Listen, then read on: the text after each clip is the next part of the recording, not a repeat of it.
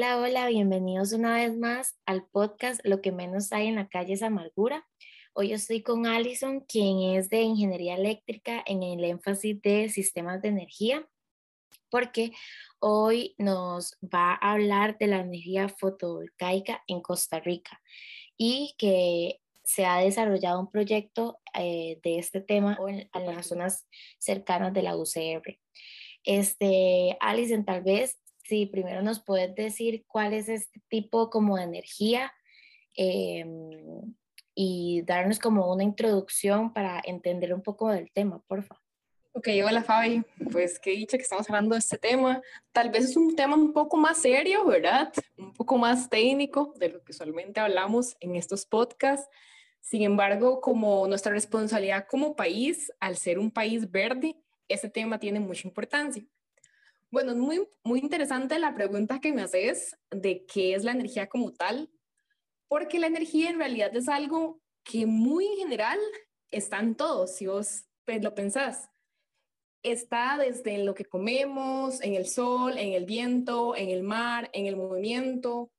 Tal vez no solo como lo vemos pues en la electricidad o en la luz. La energía en términos generales es algo invisible que permite realizar una acción. Ok, perfecto. Y mm, digamos, eh, tal vez que ya nos metamos más como en el tema, ¿qué es, eh, cuál, qué, qué, es esta energía que vos me estás trabajando, la energía fotovoltaica?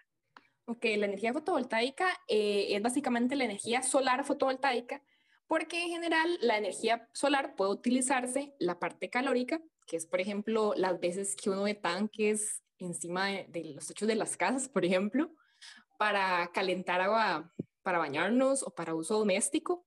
Pero la energía solar fotovoltaica son estos paneles que uno ve azulitos, que tienen un material, ese material se llama silicio, que esto básicamente convierte la radiación del sol en electricidad. ¿Y por qué eso nos involucra? ¿Por qué es importante? Pues porque eso nos permite nosotros mismos, sea en nuestras casas, en nuestro trabajo o en alguna instalación que conozcamos, generar nuestra propia electricidad. Ok, entonces eso me suena como cuando hay algunas casas ahora o en urbanizaciones que están haciendo que toda, cada una de las casas estén como alimentando a partir de paneles, ¿cierto? Sí, exacto. Y, como... en Costa Rica, Ajá. en Costa Rica en general, digamos, nosotros tenemos una gran ventaja, que es que nosotros al ubicarnos en el Ecuador, digamos que es el, la parte central del, del planeta, ¿verdad? Tenemos una radiación solar mucho mayor que otros países. Ok, entonces, ¿cómo funcionan esos paneles, por ejemplo?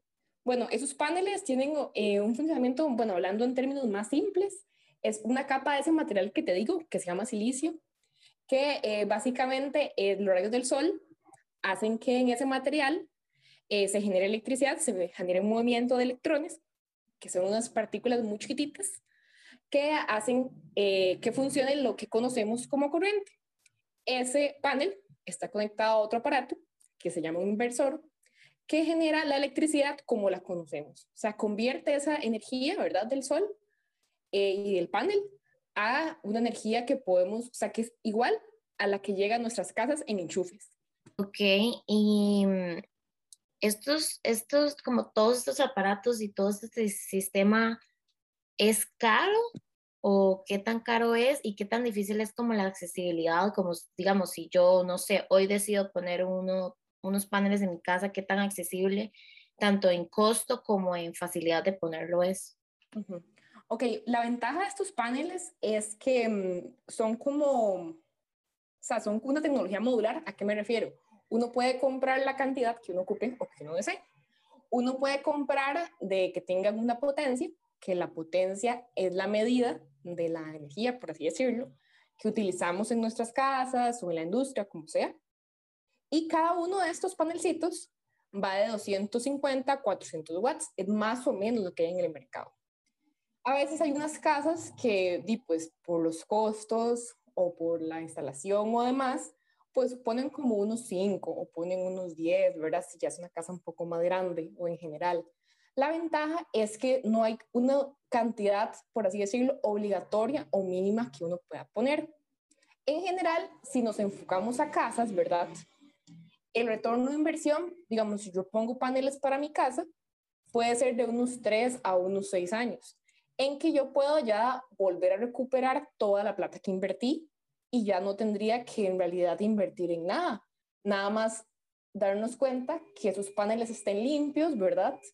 Y si ya ocurre, ¿verdad? Alguna, algún, algún problema eléctrico, ahí sí hay que contactar a un profesional. Ok, ¿Y, dónde se pueden encontrar este tipo de paneles? ¿Como en ferreterías como tipo EPA o, no sé si No, en realidad, el, respecto con, pues, para la política, ¿verdad? Y pues la parte un poco más administrativa de Costa Rica, no es tan fácil como ir solo a una ferretería, si hay que contactar tal, algún tipo de consultor o algún tipo de constructora, pero hay muchas empresas y cada vez crecen más que se dedican a instalar estos paneles. No se vende tanto a lo que es como al público, así como ir a comprar, no sé, un martillo, porque al ser electricidad, si es lo ideal, es contactar con profesionales para instalarlo. Ajá. Ok, y obviamente creo que hay una pregunta muy importante y es, ¿Qué pasa cuando cae la noche? Las, la energía se va totalmente del lugar o de la casa donde se estén utilizando los paneles o hay como una reserva que, que hace que sobreviva como la energía en la noche en, en el lugar. Claro, Fabi, es una pregunta que todo mundo se hace. Dice, bueno, ¿qué pasa si yo tengo paneles y qué hago de noche, verdad? Me voy a quedar sin electricidad. Pues esa pregunta eh, se contesta, bueno, la legislación costarricense nos da la opción, y es lo que la mayoría de gente hace, de que uno no simplemente se desconecta del todo del sistema eléctrico, sea del ICE o de la compañía de fuerza y luz, sino que uno coloca un medidor diferente a los que tenemos en nuestras casas, que mide lo que entra y lo que sale de nuestro hogar. Es decir, que eh, yo puedo, digamos, poder inyectar a la red lo que genero si no lo estoy usando y si más bien, por ejemplo, es de noche y yo ocupo energía, puedo sacarla normal como si no tuviera paneles. Lo que decís de almacenarlo, si es un sistema un poco más complejo, que es eh, instalando baterías, es igual, ¿verdad? Todos los profesionales de ingeniería eléctrica tienen como la noción, ¿verdad?, de cómo se, se da el funcionamiento de baterías. Y al mismo tiempo, Em, una, un, aspecto que es importante considerar es que no se recomienda tanto eh, desconectarse de la red. Casi nadie lo hace, porque sería pues responsabilizarse de que toda la energía que voy a, que voy a utilizar en mi casa, voy a generarla y voy a guardar en baterías. Pero como que puede ser peligroso, ¿verdad? Por ejemplo, ante condiciones de emergencias o en general, yo no contar con el apoyo de las proveedores de energía.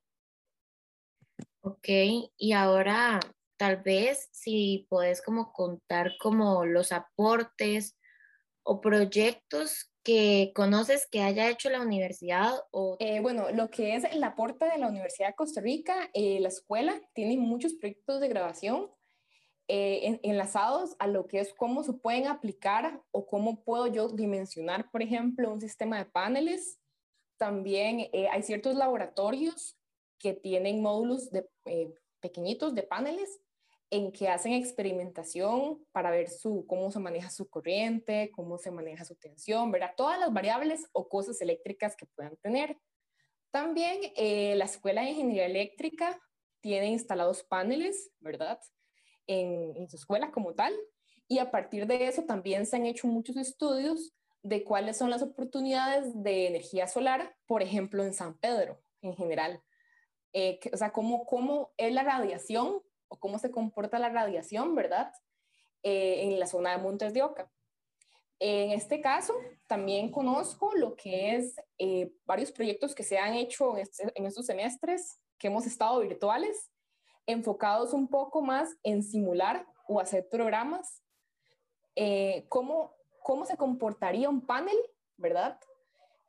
simulado en una computadora. Entonces, ¿por qué es bueno esto? porque yo puedo enseñarle a un cliente, a una empresa, eh, que son, ¿verdad? Consumidores bastante amplios, que consumen mucho, eh, cuánto se puede ahorrar o cuál es la cantidad óptima que ellos pueden instalar. Y en realidad es algo que está creciendo muchísimo en estos años. Como te digo, Costa Rica tiene esta ventaja que tenemos dos horas de sol y es tal vez un, recurso que no se está aprovechando al máximo. Hay países como Alemania que tienen más proyectos fotovoltaicos, pese a que se ubican en el hemisferio norte, y tal vez la radiación que reciben no es tanta.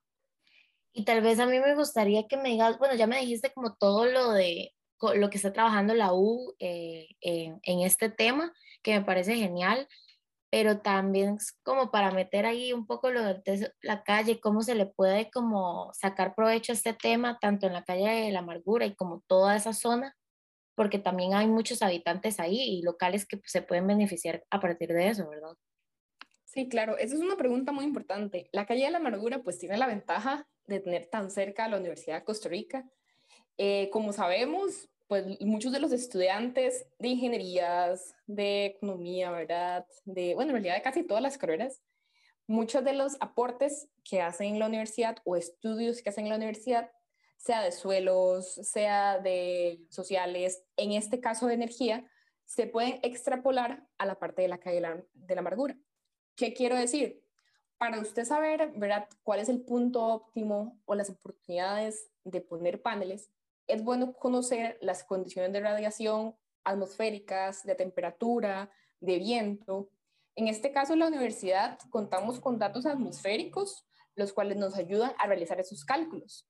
Y debido a la cercanía de la calle de la amargura, esa información puede utilizarse en caso que alguno de los vecinos o alguno de los arrendarios de comerciales eh, quieran asesoría por parte de nosotros para adquirir esos datos y poder conocer cuál es la oportunidad de ellos para colocar esta energía solar. Ok, perfecto. Eh, o sea, ya para ir como terminando, me parece que es un tema que se, que se, como que está creciendo, pero a la vez mucha gente en su ignorancia, como la mía, piensa que, que es como un tema muy complicado y que es una inversión que uno nunca va a recuperar, pero siento que va más allá de eso porque di, estamos cuidando demasiado la parte ambiental, obviamente, con la instalación de este tipo de sistemas. Y no solo eso, a largo plazo siento que uno se ahorra demasiado, que obviamente la gente siempre se va como por el dinero, ¿verdad? Sí, claro. Eh, tal vez es quitar un poco lo que son los mitos eh, al principio, como cualquier tecnología, lo podemos ver, cualquier, cualquier tecnología, siempre comienza siendo un poco costosa, ¿verdad? pero a medida que pasa el tiempo se va haciendo más accesible. Y curiosamente, entre más personas compren y más grande se haga como esa voz de colocar, colocar esas energías y aprovecharlo, se vuelve más, eh, más amplio el mercado, más competitivo y podemos accesar a, a precios más accesibles. Sí, y tal vez como para ir terminando, eh, que, que comentés como la parte, la importancia, ¿verdad? Ya más que todo como en la parte ambiental, eh, más específico. claro. Eh, bueno, este es un caso interesante. La energía solar no genera ningún impacto ambiental en lo que es su operación. Por ejemplo, si yo em, tengo una planta, por ejemplo, de las que usan a veces en lugares rurales, que funciona con diésel, pues su mismo funcionamiento obviamente genera emisiones.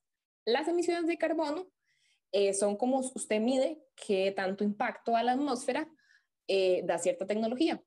En este caso, un panel solar genera más o menos, ¿verdad? En todo un ciclo de vida, o sea, solo una única vez, que se refiere debido a su producción. O sea, cuando yo construyo, por ejemplo, o en realidad eso se hace en otros países, cuando fabrican el panel, son unos 29, eh, bueno, 29 gramos de CO2 por el panel en general. Eso según un estudio de las Naciones Unidas. Eh, en realidad, eso es bastante, bastante bueno, o sea, bastante poco, porque son 25 gramos. Por ejemplo, eh, la matriz costarricense, por cada kilowatt, que es la medida de energía, kilowatt hora, que genera, que nos da, tiene una emisión a la atmósfera de aproximadamente unos 28 gramos por cada kilowatt hora. Pero eso, ¿verdad? Es dependiendo de qué, tanto lo utilicemos. Eh, en realidad, la matriz costarricense es muy limpia es algo de lo cual podemos estar orgullosos en comparación tal vez con países del hemisferio norte, en que generan energía a partir de la quema de combustibles o de carbón. Pero nosotros, al utilizar energía eólica, hidroeléctrica y también hasta solar, tenemos una matriz energética más limpia. Sin embargo, como todo, ¿verdad? Siempre se puede mejorar. Ok, este, perfecto. Dino, lo único que puedo hacer es que todos los días aprende algo nuevo. Siento que se puede sacar demasiado provecho a esto y, y hablar más del tema porque siento que, que es algo súper positivo, tanto para el país como para uno, porque a futuro le va a producir algo totalmente positivo. Entonces, más bien muchas gracias, Alison, por prestarnos este, este tiempo y por darnos esta información tan valiosa. Em, y nada, eh, nos vemos en la próxima, en el siguiente episodio del podcast y espero que sea esta información de, de ayuda para todos ustedes. Sí, más bien gracias a vos, Fabi, por el, todo el interés en el tema y instar a quienes nos están escuchando, si en su casa o en su empresa o donde conozcan, ven que tal vez eh, está la oportunidad de implementar ese tipo de tecnología que pues no tengan miedo tal vez a innovar, a investigar un poquitito. Y siempre eh, la, la Universidad de Costa Rica tiene sus puertas abiertas para las consultas del público, porque nuestra acción social es muy importante. Genial, muchas gracias. Chao. Chao.